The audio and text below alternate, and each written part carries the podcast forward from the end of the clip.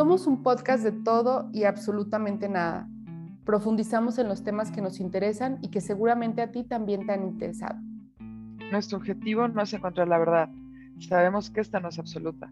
Nuestra meta es y será siempre fomentar la conversación. Nosotros somos ¿De qué me hablas podcast?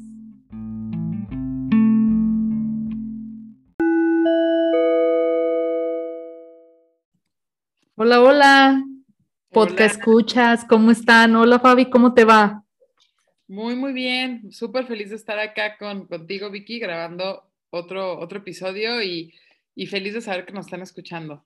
Sí, la verdad es que pues ya nuestra segunda semana y estamos recargando pilas. Esperamos que estén disfrutando mucho, que hayan disfrutado mucho el episodio pasado. Y pues le seguimos dando, ¿no?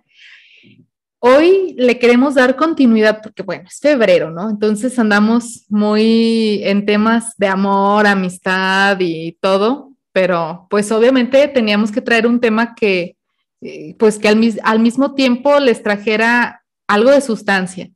Ya habíamos hablado del tema de, de las, de qué me hablas convivir juntos, un episodio que por ahí también hemos tenido bastantes comentarios y, que la verdad yo disfruté mucho. No sé si te pasó a ti, Fabi. Yo también. Qué chido. Y pues bueno, ha llegado el momento entonces de profundizar más en eso y hoy, ¿qué tenemos? ¿Cuál es nuestro de qué me hablas? ¿De qué me hablas con las finanzas en pareja? Oh, ok. Esto ya se está poniendo. vive el hombre y eso no es un dicho, es una verdad. Entonces, o sea, ni todo el amor, ni todo el dinero, ¿no? Eso dice el dicho, pero hay que hablar, hay que hablar de esos hay temas. Que hablar. Y existe, o sea, además de todo lo feliz, de por qué vamos a vivir juntos, dices, se nos casamos, nos juntamos, lo que sea, hay muchos, muchos temas, como dijiste tú, Vicky, que los platicamos en, en este, nos vamos a vivir juntos, revisen ahí nuestro episodio, pero uno muy importante, y lo vamos a desmenuzar hoy, es, ¿qué onda con los dineros? ¿No? Sí. Lo mío, lo nuestro, Tuya, ajá. Y de hecho, fíjate, hay otro dicho que dice que cuando la necesidad llega a una cosa, el amor, cuando la necesidad o algo así entra por la puerta, el amor se va por la ventana, una cosa así. Está en está buenazo, ¿no?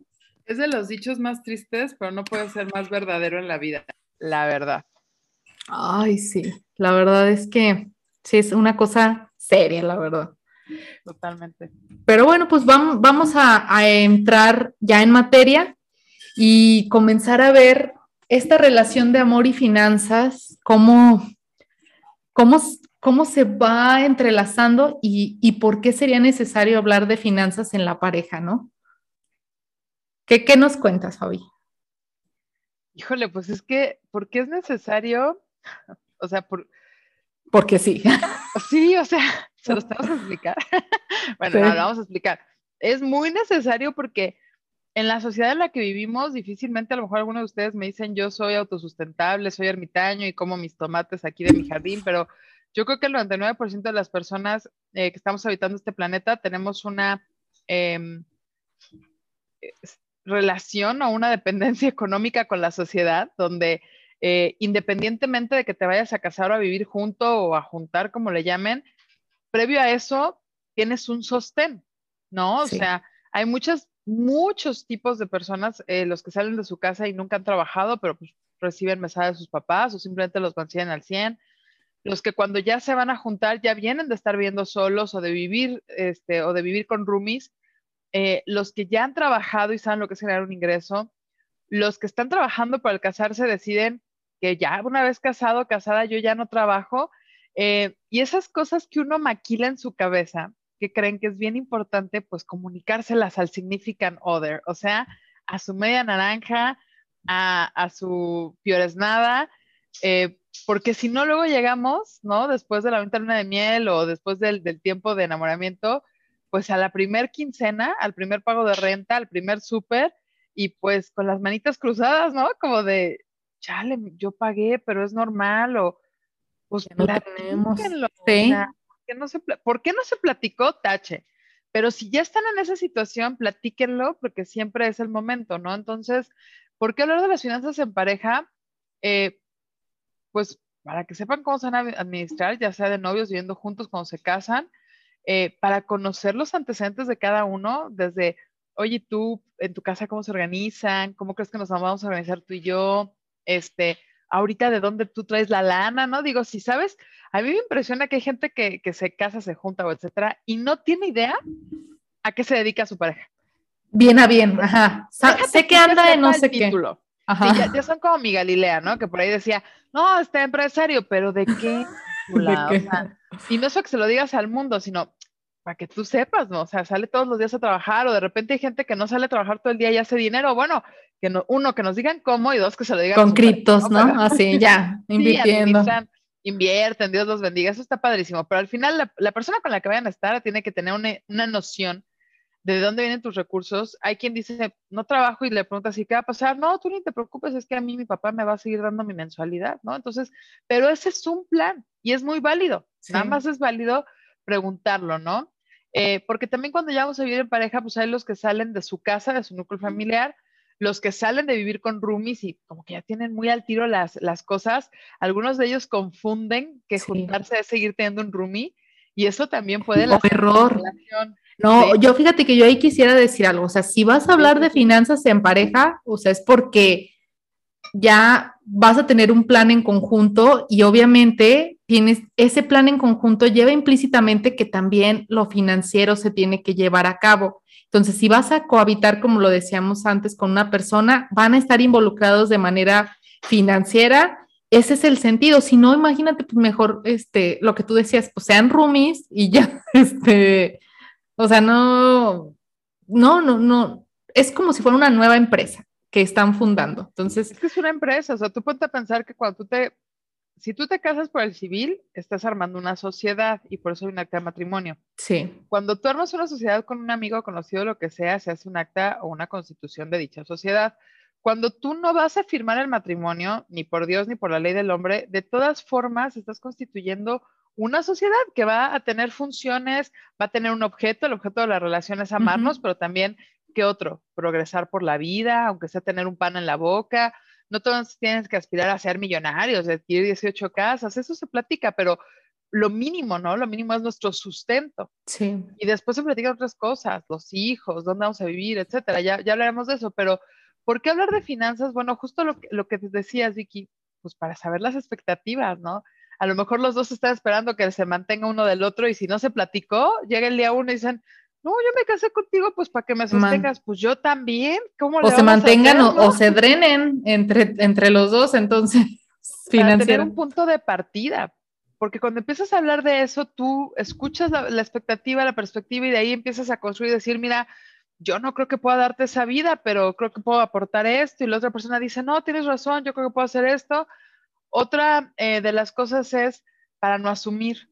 Acuérdense que dicen por ahí el dicho que este, assume is hacer eh, an ass of you, ¿no? O sea, es como, si yo asumo, eh, nos vamos a meter un error, porque no hay que asumir, hay que platicar, ¿no? O sea, yo asumo que sus papás lo van a seguir o la van a seguir manteniendo. Yo asumo que tiene la cantidad necesaria para poner michas y yo voy a poner michas.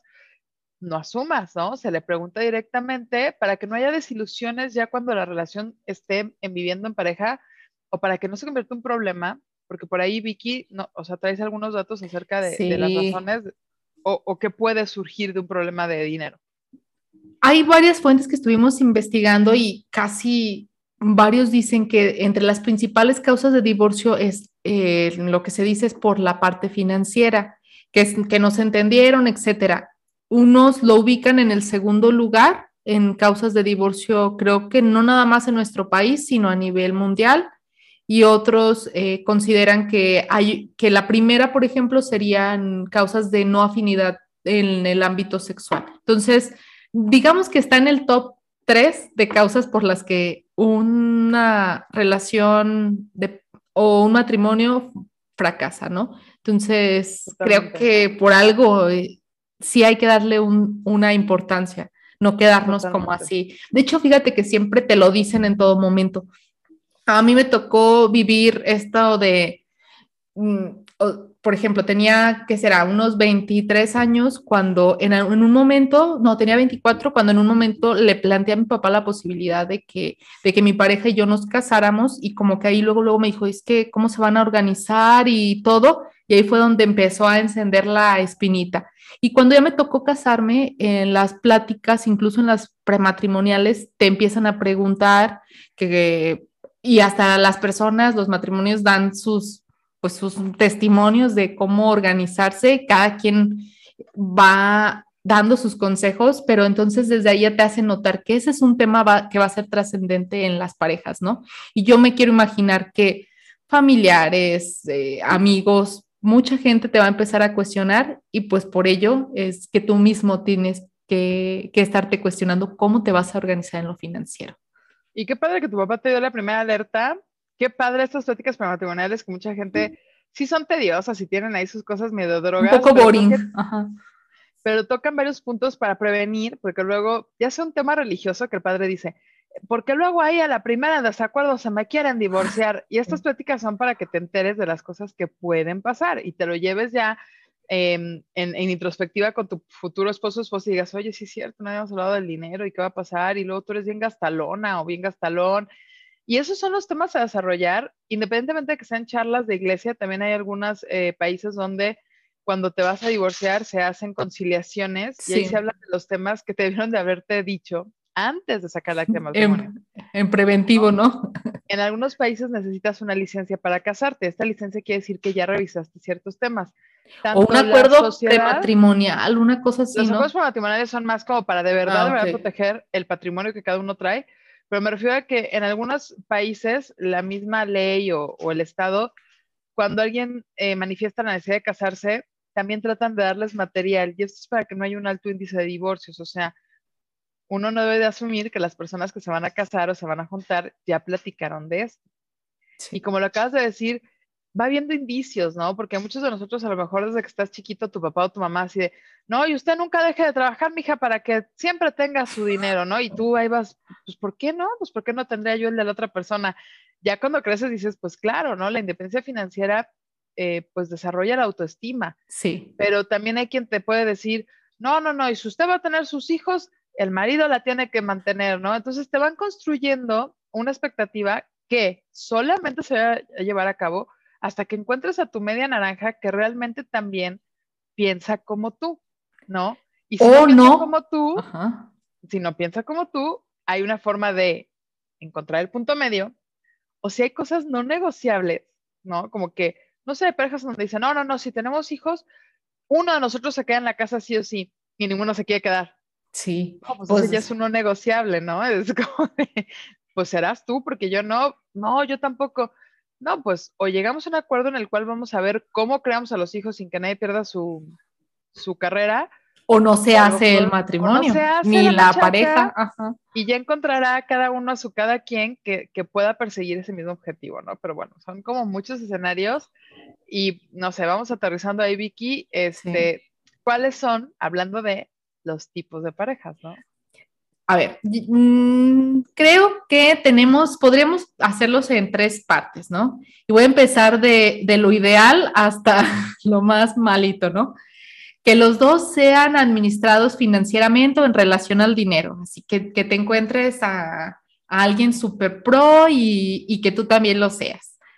Y después habría el que uno de los dos es administrado con las finanzas, pero el otro no esa es otra, otra opción. Y la peor de todas, cuando ninguno de los dos es administrado, ¿no? Cuando el hambre le pide a la miseria. A la necesidad. No, no, que fue, imagínense ahí, pues ya, ¿no? Este, ya valió. Pobres para siempre, vivieron endeudados para siempre. Sí, y, bueno, sí pasa. Sí, pasa, no, hay tantas anécdotas. A ver, vengo con, con mi anécdota. Yo creo que ya más o menos saben que, Vicky eh, tiene o tuvo algunos problemas y estuvo en rehabilitación de, pues De, financiera. Y qué pasó, y yo creo que ahí hubo como una asunción que, que se pensaba que teníamos, tanto mi pareja como yo, muchas metas en conjunto, todo parecía muy bien. Eh, que financieramente nos íbamos a, a estar en un mismo acuerdo, pero un día, porque para mí era muy importante yo aportar a la relación y que mi pareja también aportara. Entonces, siempre desde novios, siempre aportábamos los dos. Pero entonces comenzaron a cambiar las cosas, empezamos a dispararnos en salario, uno de los dos ganó más que el otro, pero sin embargo si, seguíamos en el 50-50. Entonces, para alcanzar el 50-50, me pasó que yo tuve que incurrir en deudas más las malas prácticas que tenía. Entonces llegó un momento en el que en el que me dice mi esposo, oye, ya tengo tanto de ahorro, híjole, ¿qué crees? ¿Y tú cómo vas? Pues traigo esto de deuda. Esto de deuda, se te viene manejando esta deuda. No, lo cuentas de risa, pero la verdad es que fue algo bastante malo. O sea, no, los, esos ahorros solo sirvieron para pagar esa deuda porque teníamos, acuérdense, no hay mejor inversión que pagar tus deudas. No hay algo que te vaya a dar, mm, por así decirlo, te vaya a calmar los intereses que mejor estén pagadas las deudas. Ninguna cuenta de inversión da el rendimiento de la tasa de interés que están gastando tus deudas. Qué bonito lo dijiste, justo así. Y, y entonces, pues fue una temporada difícil porque decidimos juntar nuestros sueldos, todo se fue a un solo fondo el, ahí nos sirvió mucho nuestra agenda del pequeño cerdo capitalista. Nos quedaban 700 pesos para, o sea, eh, los primeros dos meses no nos quedaba para regar la plantita, ni cenar fuera, ni nada. Y después nos quedaron 600 pesos y era cómprate una pizza y esto porque tenemos que mantenerlo. Y así fue creciendo hasta que pudimos cambiar los comportamientos y pues pagar todo, ¿no? Entonces, esa, esa ha sido la historia y creo que poco a poco se fueron corrigiendo las cosas, pero de verdad tuvo que haber un punto, un punto de quiebre en donde... de fondo. Ajá, sí, sí, sí, se tocó fondo y así cambiaron las cosas.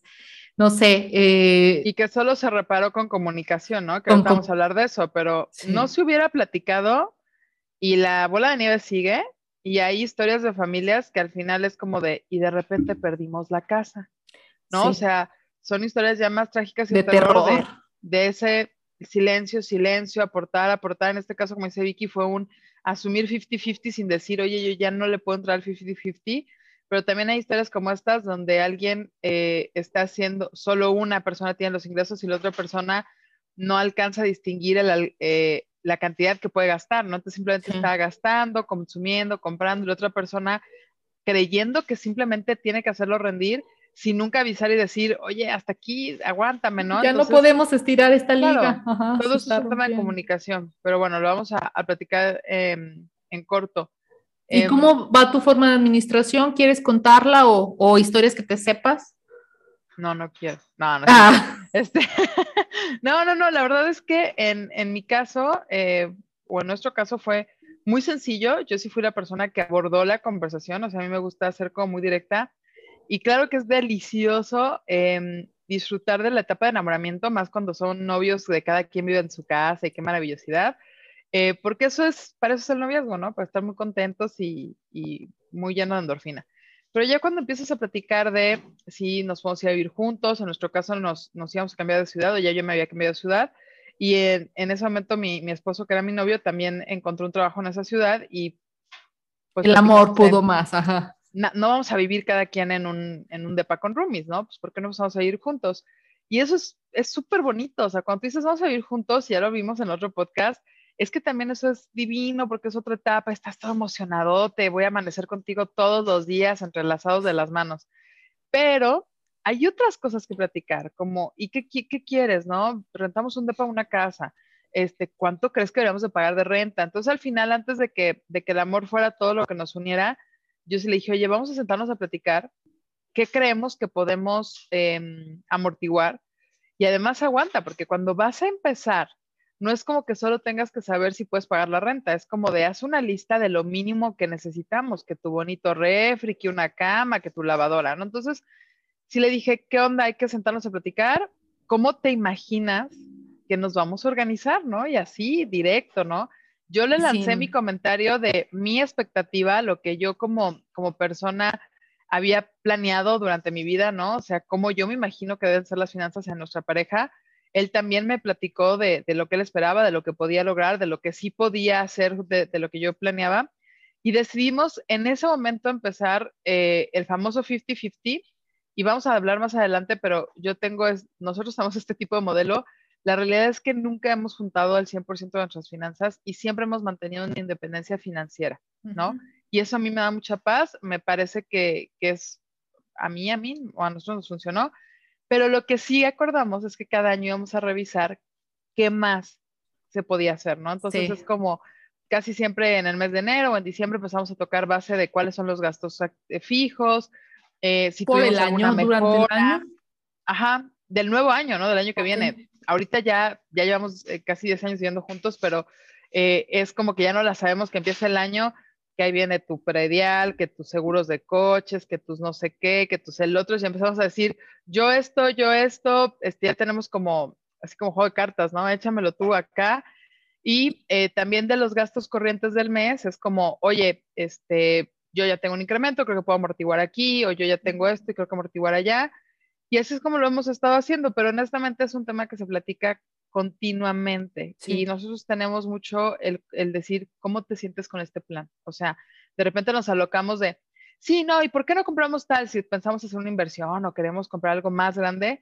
¿Cómo em, te sientes con este plan? Y no nada más es de, sí, no, hay que comprar el coche nuevo y tú 50% y yo 50%. Antes de eso es, oye, yo creo que podemos dar este enganche, nos queda tanta deuda, lo podemos hacer a tantos meses y nos quedaría tanto.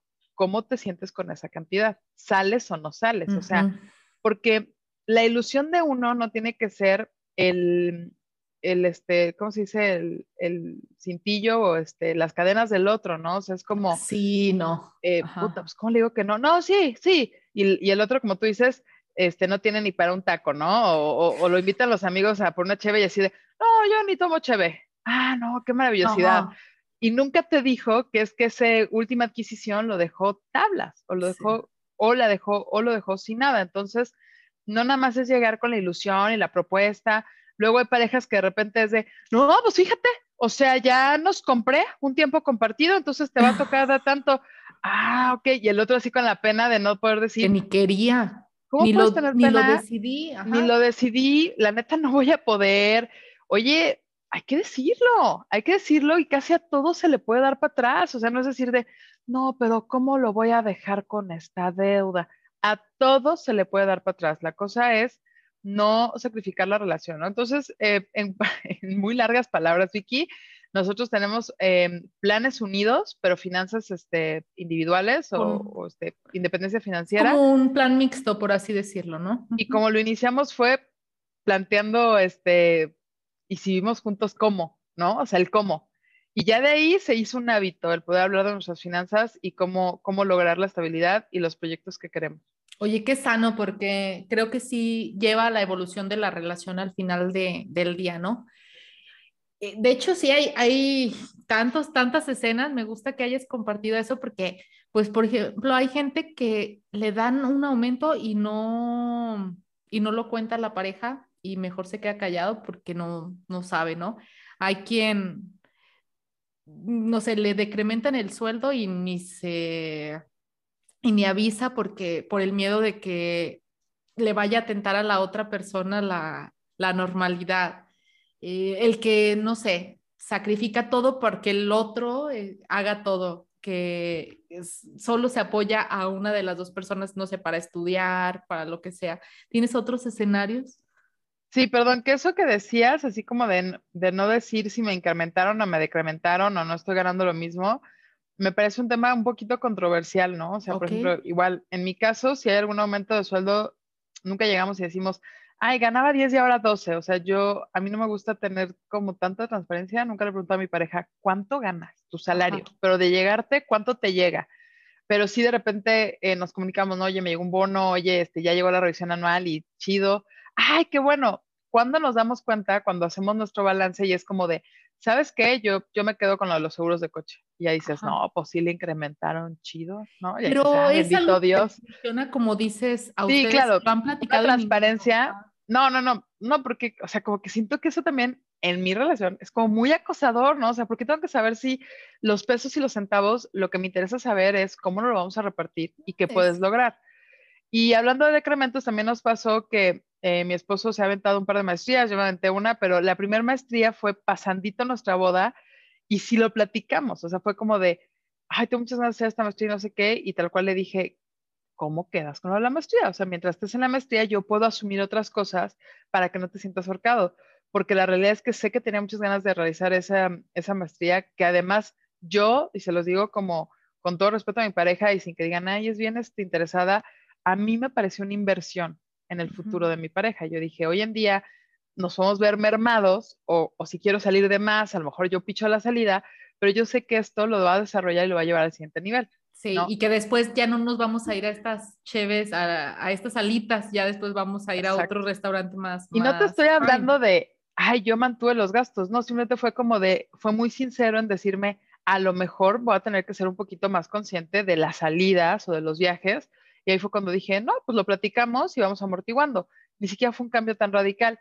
Eh, pero sí he visto parejas, y eso me gusta mucho porque son los que son más jóvenes. A mí me pasó que uno, una persona que trabajaba conmigo, que la verdad me, me pareció súper loable, eh, él ya, o sea, él, él y, su, y su novia, que estaban muy, muy jovencitos, habían asumido que le iban a echar toda la carne al asador para que él terminara su, su licenciatura. Y era un chico, es un chico súper enfocado, que la logró, que además tenía un plan de carrera bien específico.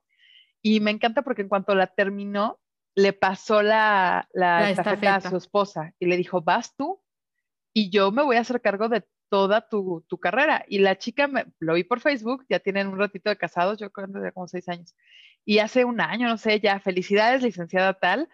Y me dio tanto gusto porque dije, es que lo platicaron y ahí vuelvo. la, son un equipo, la conversación, ¿no? Y entonces él sí dijo, yo me amarro el cinturón porque ella al final me, me amortiguó mucho mientras nos lo amarramos para yo titularme. Entonces ahora yo tengo la capacidad, claro que tiene un súper mejor puesto y entonces le vino muy bien el decir, puedo con la casa, pero puedo, este, ya tienen obviamente, este, no obviamente, tienen ya familia, no es una obviedad, eh, y puedo con su carrera y se lo merece. Y además eso lo platicamos, ¿no? Y me encanta cuando se platica y se cumple, porque también hay estas historias donde, a ver, lo o la apoyé, pero así de que no, yo lo apoyé mientras e, estudiaba su medicina y yo trabajando de enfermera durante 25 años. Y el hombre ya nunca le regresó la estafeta de ahora tú desarrollate, haz una especialidad. Dice ese chico o chica, no puede ser al revés, ¿no? De siempre la apoyé, etcétera, etcétera, y nunca llegó mi momento. Yo nunca hice mi maestría. También. O siempre lo eh, apoyé, ajá. Siempre lo apoyé. También conocí a una pareja este, este ejemplo fue de alguien muy, muy jovencito y después conocí una pareja de personas mucho más grandes que yo, dijéramos ya senior, y me encantó escuchar que eh, estaban hablando como de crisis económicas y situaciones y alguien decía, no, pues ya, o sea, que te liquiden, ¿no? Y esta persona dijo, no, no, no, o sea, yo necesito trabajar y si no es aquí voy a buscar otro puesto, una persona ya con un puesto directivo, porque mi esposo ya habíamos platicado que él, este, iba a trabajar hasta que nuestras hijas terminaran la universidad. Pero pasando eso, él quiere ser este freelance. Ajá. Ajá, ya no quiere trabajar en una empresa y lo acordamos. Y ahorita ya le toca a él porque terminamos con las niñas y, yo lo quiero apoyar. Entonces, si lo suyo pega, pues yo me salgo, pero tenemos un acuerdo y fue así como de, también, este, qué padre, qué chido, porque la cosa también es que todos lo cumplan sus sueños, sus expectativas chistoso eso que dices, ¿cómo? O sea, pactaron que el cuate iba a trabajar sin parar 20 años. Bueno, fue un pacto. Pero ahorita está emocionadísimo, casi casi que es como de felicidades, se graduó la última hija y el acto seguido, carta renuncia, liquidación y pone su negocio. Y el hombre es el más feliz. ¿Y qué es lo padre? Que la esposa estaba también muy feliz, porque verlo liberado y haciendo lo que tanto había querido también a ella le trajo una em, satisfacción. Y tú lo acabas de decir hace rato, es que es un equipo, es, que es una sociedad. Ajá, están, están jugando con, los mismos, con el mismo fin, ¿no? Oye, pues que son muy buenas, muy buenas historias y sigue habiendo, o sea, de mm, como el otro otras lado. te quieres echar de las que pues, pusimos ahí? Ay, pues yo creo que el, el, que hipoteca la casa o empeña el auto o las cosas de valor sin avisarle al otro Imagínate. Eso es un melodrama, ¿eh? O sea, imagínate que tú llegas y de repente es de, te están embargando y tú te estás enterando y en ese momento tu esposo o esposa te dicen así como de, mira, te voy a explicar, porque toda tu situación cambia, ¿no? Es como, no, es que esta es nuestra casa. No, ya no, porque la hipoteca, Dios bendito. seguramente las circunstancias lo llevaron, ¿no? Pero no, no decir.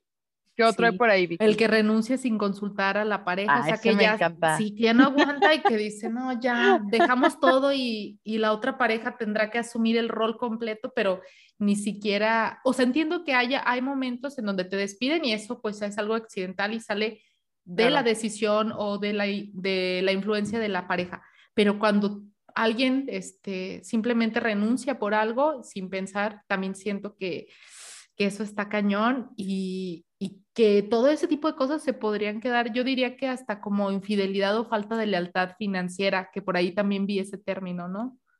Sí, o sea, yo he tenido compañeros de trabajo que de repente los escucho afligidos o preocupados, compañeros y compañeras, y después te dicen, no, lo que pasa es que mi esposo y mi esposa pues renunció, ay, ¿por qué? ¿Tiene un nuevo trabajo o algo? No, pues nomás, que no estaba a gusto. Ah, y ya te quedas así como por dentro de, pues te cayó de sorpresa igual que a mí, ¿no? O sea, como que se lo cayó de sorpresa y fue como de, ok, ¿y ahora cómo lo voy a hacer, no? Entonces, sí, sí creo que eso es una falta de lealtad porque si ya hay un compromiso o la persona que renunció tiene ciertas em, obligaciones económicas en la casa, eh, yo creo que debe ser una conversación previa, ¿no? De, oye, estoy bien cansado, yo ya no quiero seguir aquí, ¿qué pasaría si me salgo? Y entonces ahí agarras y dices, pues a ver, ponte a ahorrar, déjame ver cuántos meses que te toma agarrar otra chamba, este, o si la situación está de plano para llorar, es salte, nomás sabes qué, yo creo que vamos a tener que recortar esto, esto y esto. ¿Estás de acuerdo? Pero es como una plática, ¿no? Como decir, sí. Entiendo tu circunstancia y no hay nada que te, que te tenga si es que está demeritando tu situación tu salud, tu dignidad, lo que sea.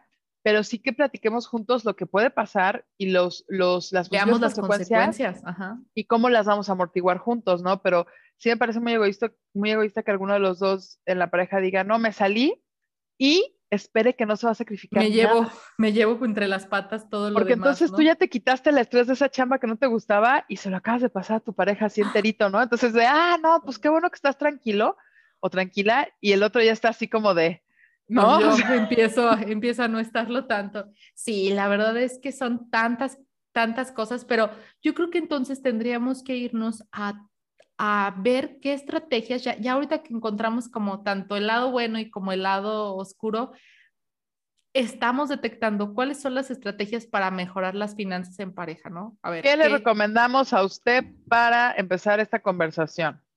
¿Cuál Lo primero, Vicky. pues ya siempre lo decimos, ¿no? Comunicación.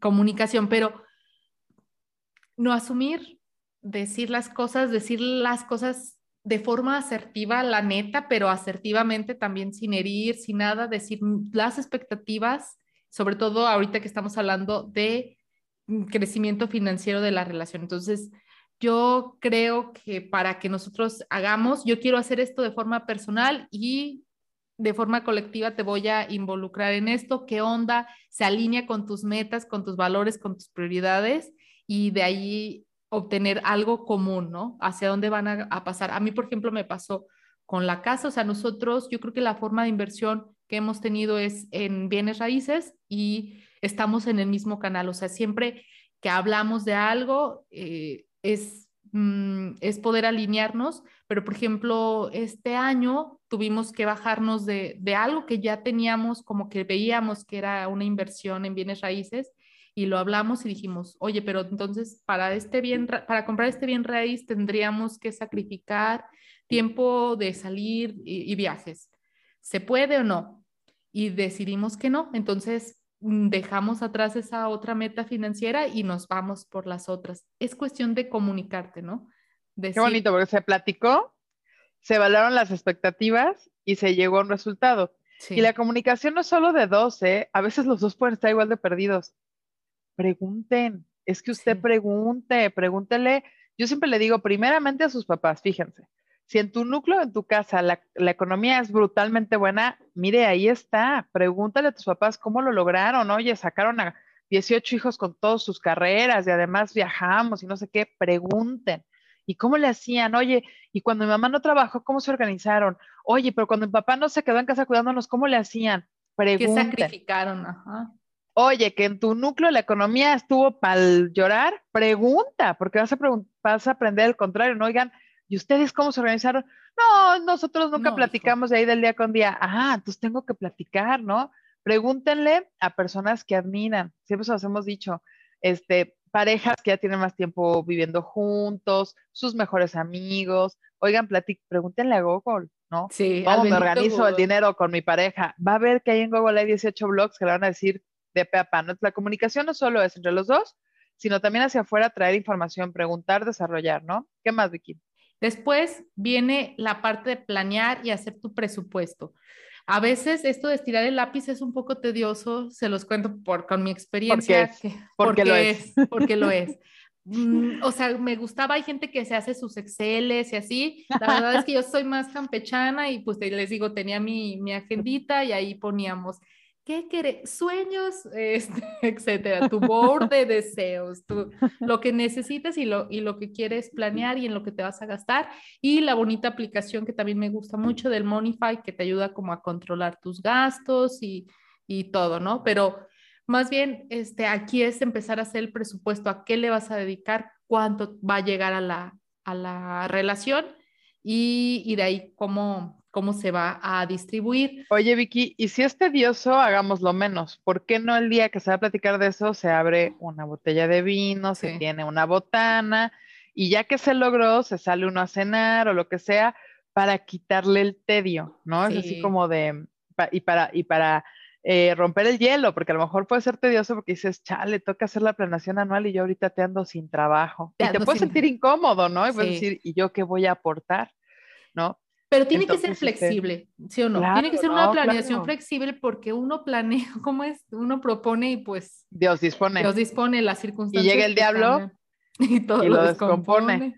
Entonces, sí, sí es cierto. O sea, la realidad es que em, dijimos que esta es una sociedad y ustedes conocen empresas y las empresas no progresan si no tienen una planeación financiera pues cómo va a progresar la sociedad de su matrimonio si no hay una planeación financiera. Entonces, arrastrar el lápiz y hacer planeación. Súper. ¿Qué más, Vicky? Y después ya empezamos con los acuerdos y roles, responsabilidades y todo. Es como, si lo viéramos así, es como una empresa y vas a encontrarte muchas cosas. Inclusive hay personas que van a decidir que solo uno de las de la pareja va a salir a trabajar y el otro va a realizar el trabajo del hogar.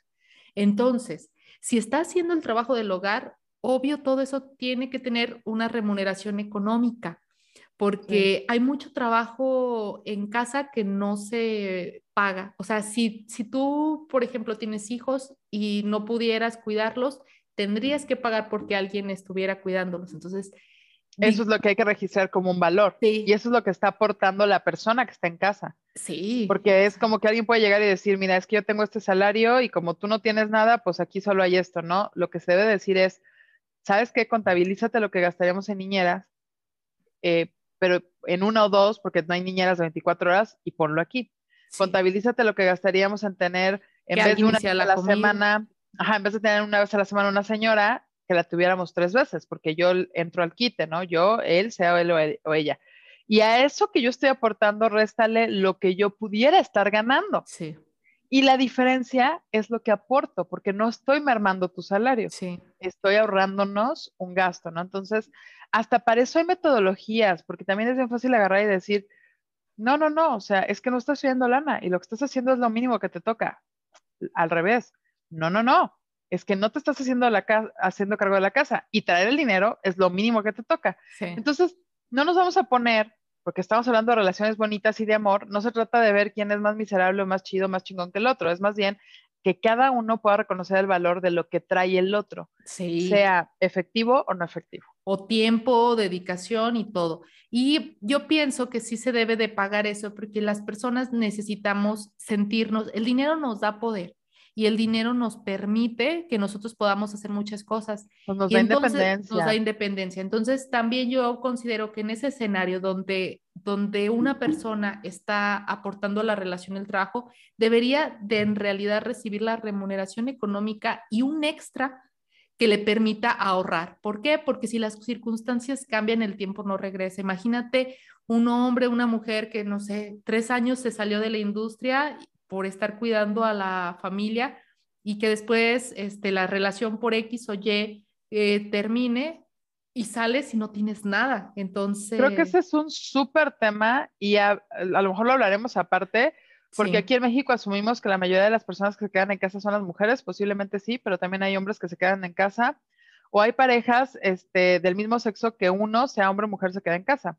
No importa el sexo, la persona que se queda en casa tiene que tener un efectivo. Y la verdad, Vicky, es que hay muchas parejas que ya encontraron la fórmula.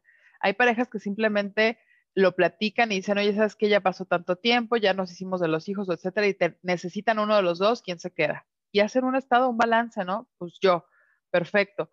Oye, además de lo que se necesita en la casa, ¿tú cuánto necesitas para ti? Y esa es una pregunta bien generosa y que se tiene que hacer porque no hay que asumir que porque se le da para el gasto, que porque compra el súper, que porque ahí en el súper ya están incluidos sus elementos de sanidad personal, este, que porque come de lo que viene del súper, esa persona no quiere hacerse algún tratamiento estético, no va a tener alguna convivencia con sus amigos o amigas, no quiere comprarle a la otra persona un regalo, entonces es como, ay, ¿para qué le compro un regalo? ¿Y su, su dinero? No, no es su dinero, tiene que darte una cantidad a ti. Y ojo, hay muchas formas de lograrlo. ¿eh? Hay personas que tal cual le dicen, mira, de mi salario vamos a sacar todos los gastos y de lo que sobre, la mitad es tuya y la mitad es mía. Esa es tu lana. Qué bendición. Y hay otros que dicen, oye, ya trabajamos mucho tiempo, ya nos hicimos de esta casa y de unos depas, lo de las rentas es tuyo. Solamente asegúrate que tú mantengas los departamentos bien, que todo lo que sean gastos y etcétera salgan de ahí. Hay mujeres o hombres que se quedan en casa y con lo que les da su pareja invierten. Y de repente ellos dicen, no, a mí sí me da una cantidad, pero yo la pongo a invertir, la pongo a invertir. Este, ¿Por qué? Porque están generando. Entonces, no sé, las personas que quedan en casa no deben de sentir que no están aportando porque ya el trabajo en casa es una aportación, pero además investiguen porque hay formas súper creativas de hacer crecer el dinero que entre la pareja están destinando para uno o el otro. Sí, y eso aporta un valor.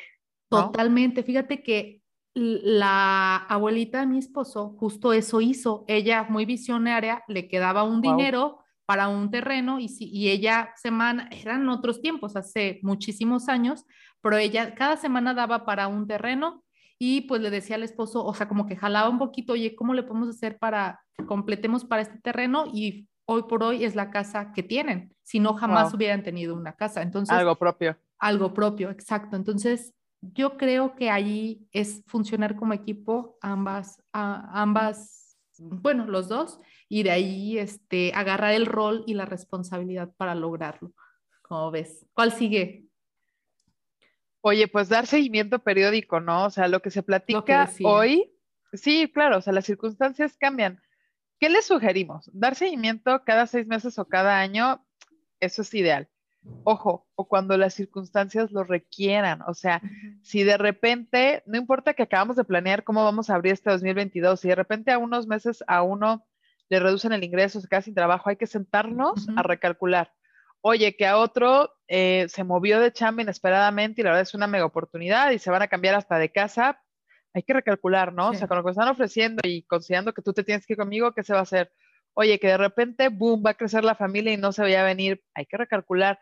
Entonces, cuando las circunstancias lo requieran, hay que hacer un seguimiento. Y si las circunstancias no están cambiando mucho, asegúrense de cada seis meses o cada año tener un touch base con su pareja para, Ajá, un check, ¿no? Sí, ¿todo fine o andas, andas tristón? Ajá. Sí.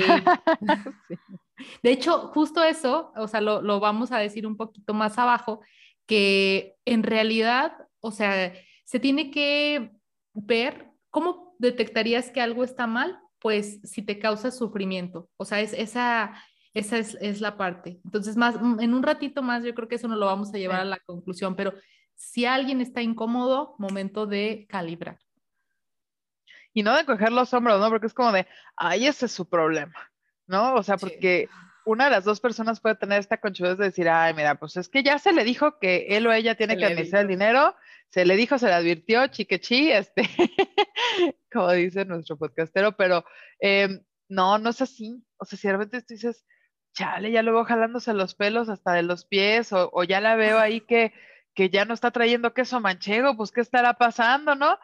Es que hay que hablar, o sea, te veo estresado, ¿qué te tienes estresado? No, la verdad es que es un tema de chamba, bueno, pues te ayudo, ¿no? Pero, híjole, pues es que subieron un montón las colegiaturas y ya no está saliendo. Pues dime, sea, ajá. ¿Saben en qué también ayudan las parejas que se quedan en casa? Son aquellos que consiguen becas escolares para los chicos, son aquellos que consiguen las ofertas para que el súper se haga el día más barato. Todo eso es, es, es aportación porque si generas un ahorro, estás aportando al estado financiero, ¿no? Y yo también siento que también puede haber modelos en los que, aunque los dos trabajen, los dos entren al quite de la administración o incluso si uno trabaja y otro está en casa, la verdad el trabajo en casa es muy fuerte. Y también entonces el que trabaja podría dedicar ciertas partes a administrar porque también tiene que ver hacia dónde va el futuro de, de, la, de la parte financiera de la relación. Entonces sí, sin duda. ¿Qué modelos habría más comunes de organización, Fabi? Estos fueron los que yo encontré y los he escuchado, la verdad, en otros podcasts. También los he meditado como, o los he escuchado con sus amigos. Ajá. Eh, el primero, em, que la verdad es muy común y es tal cual unir los ingresos. En este, la pareja es totalmente transparente en lo que gana cada uno y en lo que debe cada uno y se comprometen a sumar los ingresos y ahí ya depende, deciden a veces, ¿sabes qué? Vamos a tener una sola cuenta porque luego ya ni sé dónde está la lana. O simplemente uno de ellos dice, mira, esta es mi tarjeta de débito, aquí se me deposita mi quincena, all yours, ¿no? Y tienen open todo, o sea, los, los NIFs, las cuentas, etcétera. Eh, y de este, pues tenemos algunas recomendaciones, Vicky. ¿Cuáles serían cuando de los ingresos que, que recomendamos? Una de las cosas yo creo que es que siempre mantengas un seguimiento mensual de tus ingresos y de tus egresos y que decidan juntos, tanto los gastos como las deudas, de definir qué se va a hacer con el sobrante, si se va al ahorro o si se va a la diversión o algo así. Y algo bien importante, que si haya una cantidad libre para que cada persona tenga independencia financiera, si decida gastárselo o mejor dicen, ¿saben qué? Que se ahorre más y cada vez tenemos más. en este plan es como, a ver, tú ganas 10 pesos, yo gano 10 pesos, pues se tienen 20 y además andamos debiendo dos pesos mensuales de hipoteca, ¿no? Entonces empieza uno a poner ahí los gastos fijos, etcétera. En la lista de los gastos fijos debe de ser cuánto se le va a dar a cada uno para que traigan la morralla. Sí. ¿Sí? Entonces, y eso no es un optativo, es ponlo ahí como parte de lo que tiene que salir, porque yo necesito traer para cuando tenga que tomar un Uber, la o si tengo que, ajá, si de repente, oye, estoy aquí este, turisteando y me encontré eh, una ropa que me interesa y tiene descuento y me la quiero comprar y no tenga que ir y regresar y decir, oye, ¿nos alcanzará para que me compre unos jeans?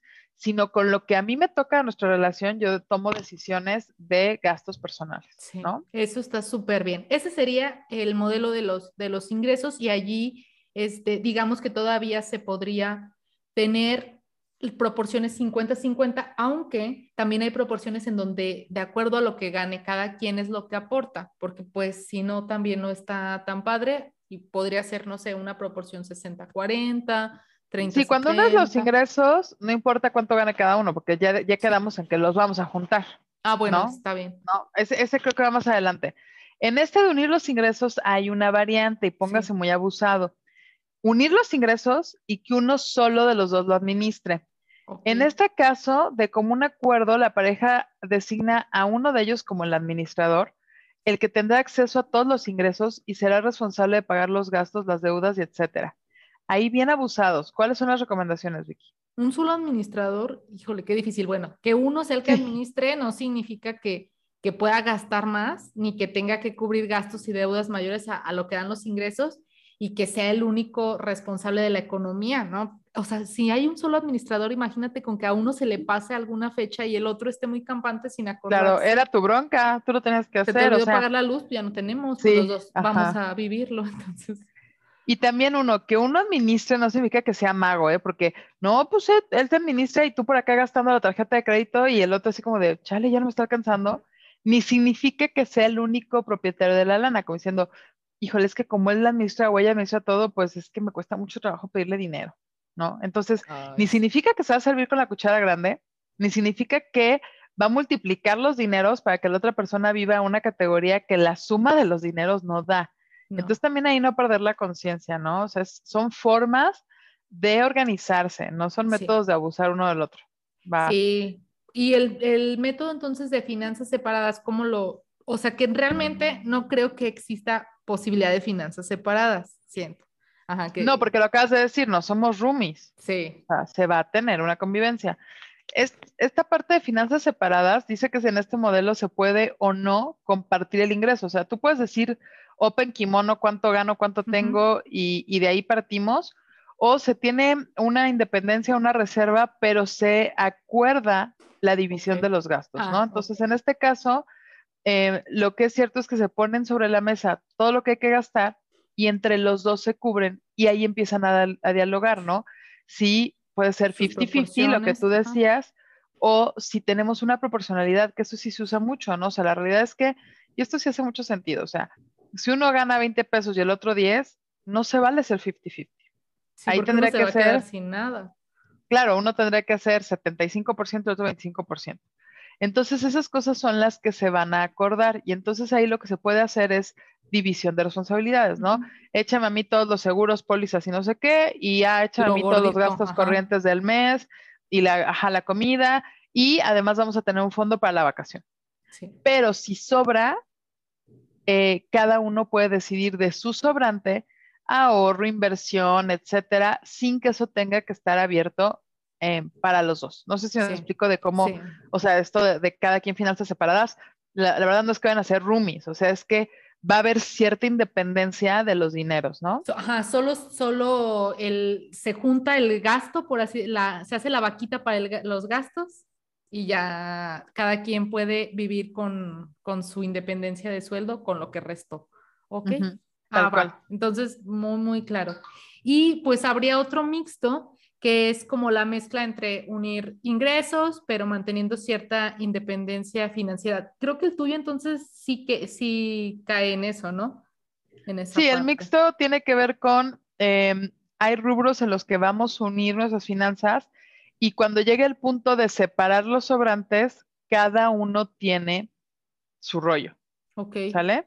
Este, porque también el que es 100% juntos es hasta lo que sobra se queda en una cuenta junta. Ah, ok. ¿Sale? No, entonces creo que en mi caso también es un mixto porque eh, sí, o sea, no queda en una sola cuenta todo, sino nada más es, se comparte, pues. Ok. Que justo ahorita vamos a hablar de qué onda con las personas que opinan tener una cuenta para ya sea la pareja o la familia. Este, eso también eh, leímos, me pareció súper interesante. A ver, ¿cuál sería ah. la ventaja, por ejemplo? ¿Algo bueno que nos traería tener una sola cuenta? Cuando decimos tener una sola cuenta para la pareja o la familia, aquí dice que simplifica el pago de las cuentas. Ya no es fastidioso estar calculando si hay que pagar esta tarjeta de crédito o si sale de esta tarjeta de débito o si sale de tu nómina, porque todo está junto. También promueve la transparencia, sobre todo en estas parejas que de verdad ya dijeron que van a tener todo junto y alguno de ellos les puede dar como comezón y decir, pero entonces, ¿por qué tendrías tú tu cuenta? ¿No? Entonces, les ayuda de verdad a decir, nadie tiene nada, ninguna cuenta es esta y lo que hay está aquí. Entonces es muy transparente. Eh, hay menos probabilidades de encontrarse con sorpresas desagradables, como que eh, como a ti no te llegas esto de cuenta porque no es mancomunado, ya para cuando te enteras ya te diste cuenta que traes un gastalón impresionante, ¿no? Em, los excedentes pueden guardarse automáticamente en un fondo de emergencia de esa cuenta y destinarse a ahorros o inversión a partir de esa cuenta. Ok es visto por algunas parejas como una muestra de confianza, claro que lo es. Yo desde ahí les puedo decir que eso sí es transparencia total.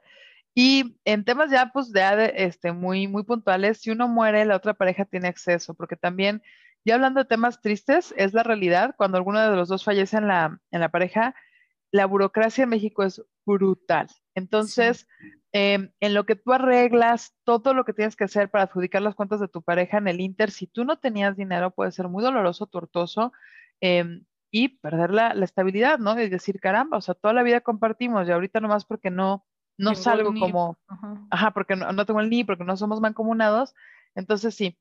Pero también hay algunas desventajas que se listan de tener una sola cuenta, Vicky, ¿cuáles son? Mira, las personas pues perderían como esa independencia en términos de, de su control de ingresos y su control de gastos. También puede pasar que uno vacíe la cuenta bancaria, tome una decisión así totalmente unilateral, que no consulte a nadie y que afecte las finanzas de todos. Eh, si uno de los miembros de la relación es el gastador, pues también el otro es el ahorrador, a lo mejor esto pues puede como que tentar ciertas cosas, ¿no? Tener que pedir permiso, dar explicaciones que pues pueden afectar la confianza de la relación, también eso podría ser entre tedioso y como que no tan bien. Y si la relación fuera mal, hay personas que también utilizan los recursos financieros extorsionando al otro, o sea, también va a depender mucho de, de los valores de cada quien si uno hace mal uso de los fondos, el otro se queda expuesto a consecuencias legales, casi casi como si le pidieran el, crédito, imagínate. Y pues bueno, también puede ser que si alguien sea muy controlador, eh, puede seguir todos los movimientos con lupa y también eso se puede prestar a mal. Entonces, más bien, sí sería como comunicación y ver qué le va mejor a la, a la pareja y que siga la calibración, ¿no? A mí me sigue gustando mucho hacer mix de todo. Y también acá dicen en este artículo de si una cuenta bancaria o no, también recomiendan una fórmula mixta. Ahí es donde muchos asesores financieros dicen que tener una cuenta bancaria conjunta para aportar lo suficiente que pague los gastos es buenísimo y en paralelo cada uno pueda tener una cuenta bancaria que proteja el resto de su independencia financiera. Te puedo decir que esa es la fórmula que yo llevo con mi esposo. No tenemos una cuenta mixta, la realidad es que no, sino más bien tenemos obligaciones mixtas, pero cada uno puede llevar en su propia cuenta su ahorro, sus inversiones, etcétera. Y luego llega un momento, insisto, cuando se presenta una oportunidad de alguna compra, de alguna inversión en la que decimos, oye, ¿qué onda? Este, hay que dar este paso, pero hay que dar este anticipo. ¿Cómo andas? Este, ¿Podrías dar 50?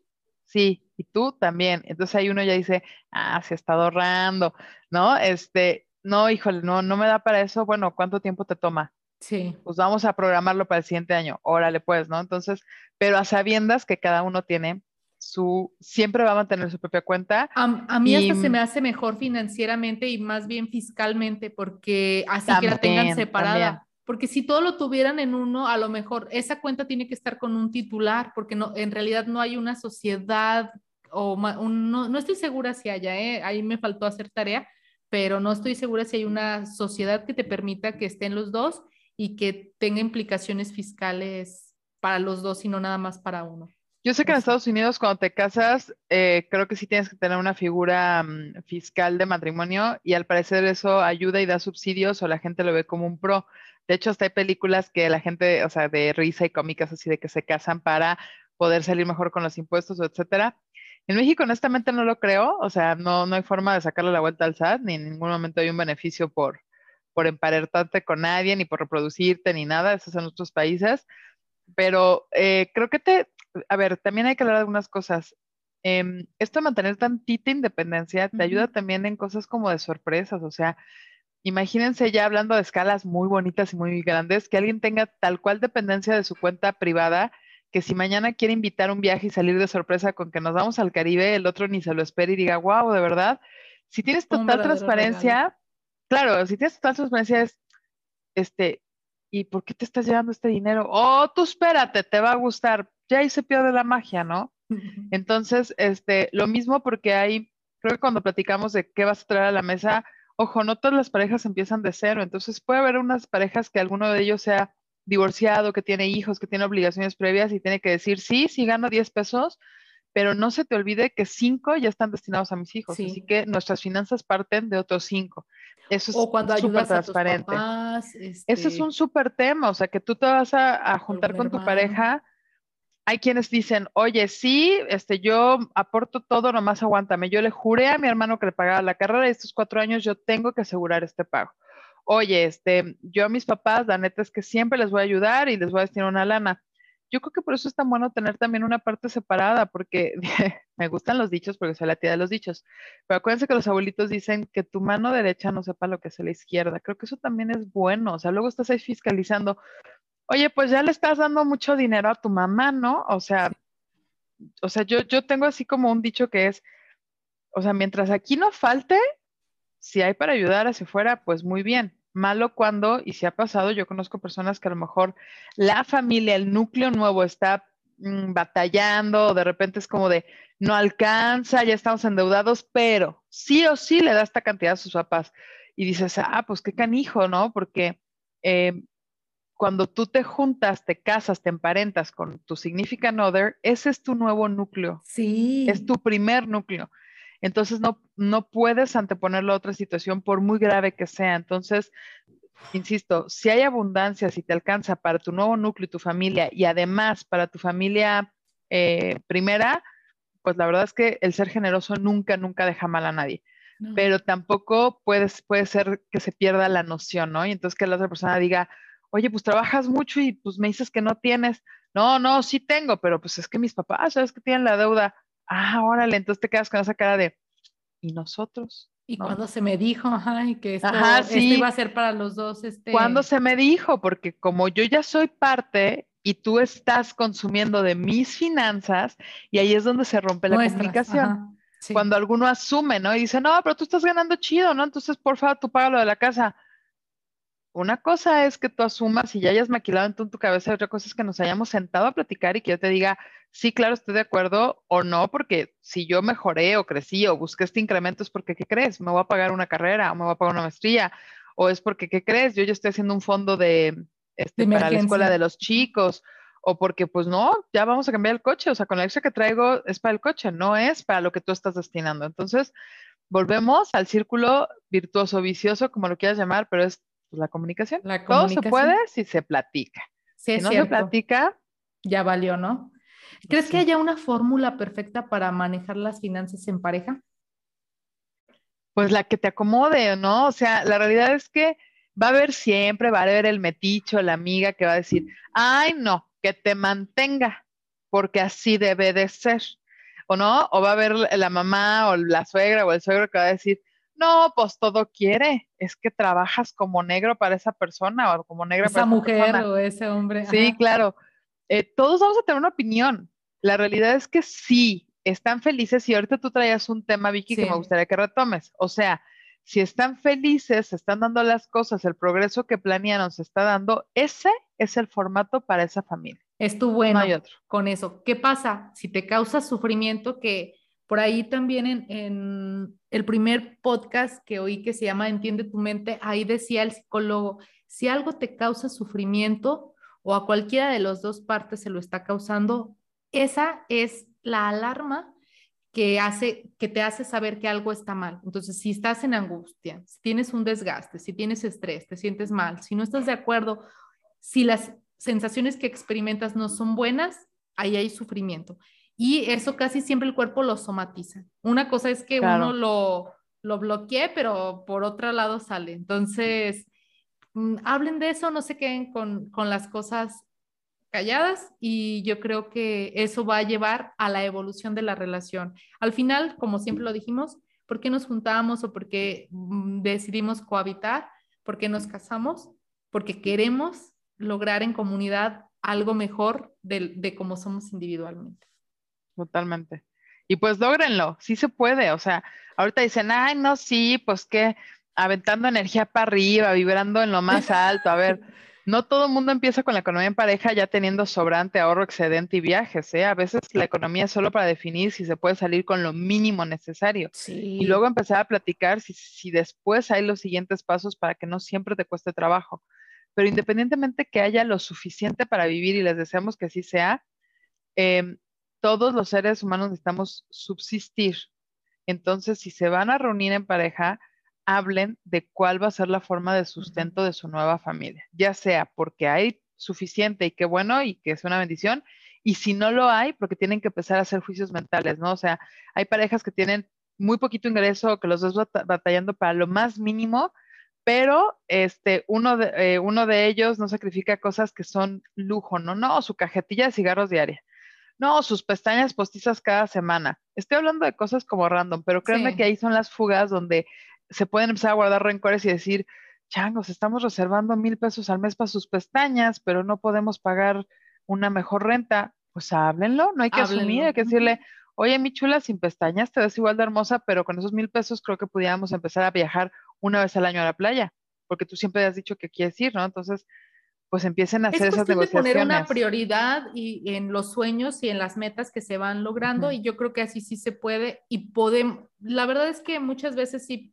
estoy segura que hablamos desde un cierto privilegio Sí, que hay ciertas, ciertas personas o ciertas situaciones que se viven diferente, pero siempre podemos irnos, ir cambiando. No somos un árbol y, y la primer parte es empezar a plantearnos qué queremos y pues pues, Ahora, lo que sí les podemos decir, y Vicky ya lo dijo, también hemos estado chavitos, no estamos grandes todavía, ya, ya somos tías, pero no grandes, y todavía estamos aprendiendo mucho de las personas más senior que tenemos a nuestros lados, como son nuestros padres, nuestros tíos, otros mentores, y aprenderemos más. Pero si alguno de ustedes nos escucha y está joven, está en sus 20, cercano de los 30, y pareciera que, ay, no estás chavos hasta allá para ahorrar, y etcétera, todos empezamos con un sueldo pequeño, todos empezamos eh, sumando poquito entre las dos personas.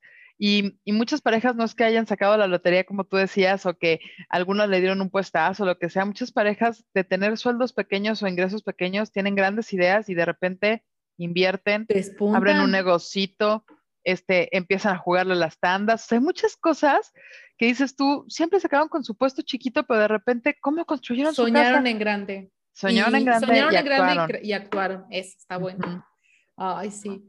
Pues está bien padre el tema. Yo creo que nos quedamos con muchas ideas y todavía tal vez podríamos hacer una parte 2 de, finanzas en pareja, la evolución, porque como siempre les decimos, no está acabado, o sea, tampoco hemos dado con, con la mejor eh, organización y sabe que tantos retos sigamos viviendo. Pero pues gracias por escucharnos en, en De qué me hablas podcast. Creo que hemos disfrutado mucho, hemos conocido mucho, no sé, Fabi, si tú también coincidas en, eso que, nos ha ayudado como a ordenar y organizar nuestras propias ideas. Nos encanta, o sea, em, más allá de que nos escuchen 10, 20 o Dios quiera muchas personas en el futuro, ahorita mismo eh, es un proyecto de Vicky y de Fabi para poder hacer sintaxis, este, para analizar nuestras ideas, para aportar. Estamos muy emocionadas. De hecho, este, ya terminamos los temas de esta segunda temporada y nos sobraron y estamos y cada uno de esos está como muy interesante entonces cada que nos toca grabar esta segunda temporada estamos como muy muy ansiosas muy felices este planeándolo investigando sí así que eh, si de repente tienen alguna o sea si quieren como dice Vicky que hagamos una segunda parte oye oye no puntualicen este tema en específico pues de ahí nos vamos como hilo de media ¿eh? es cosa que usted lo pida que lo mencione y le echamos muchas ganas. Y pues nada, eh, acuérdense de recomendarnos. Les quiero agradecer mucho a los que nos han empezado a escuchar. He recibido muy buenos comentarios. Mucha gente que nos preguntó si vamos a hacer la segunda temporada o no. La verdad, sí, ahí viene. Pero el único compromiso es compartan. ¿No? O sea, échenos la mano, compartan, compartan ahí en sus grupos de WhatsApp de señora, de señor, este, con su piolín y abajo, ¿de qué me hablas podcast? Sí, bendiciones a todos, gracias. Y me mandan ahí el, el, ¿qué me hablas podcast? Este, compártanlo con sus amigos. En nuestras redes, acuérdense, estamos como arroba de qué me hablas MX y estamos en Spotify, estamos en Google Podcast, en YouTube, estamos en Stitcher y todavía no le entramos al, al Apple Podcast, pero, o como dicen nuestras españolas, al Apple. Al Apple. al Apple. no, este, pero está en su Spotify y quien no tenga Spotify, pues tache. Quien no, tenga Spotify, vaya a YouTube. O al Google Podcast. Es o al Google, Google Podcast, sí. Sí, sí, sí. Yo ahí escucho muchos, tienes razón. Súper, pues oigan, muchas gracias y les recordamos, Vicky, em, darle like. like suscribirse, y, compartir. Ya nos salió. ya lo ensayamos, estamos ensayando y muchísimo. Bueno, pues muchas gracias, eh, que tengan buen día, buenas noches, buenas tardes, buen fin de semana, en el momento que nos escuchen. Gracias Vicky, súper interesante el tema y nos vemos en el siguiente episodio. Gracias, Fabi. Adiós. Cuídate, bye. Bye, bye.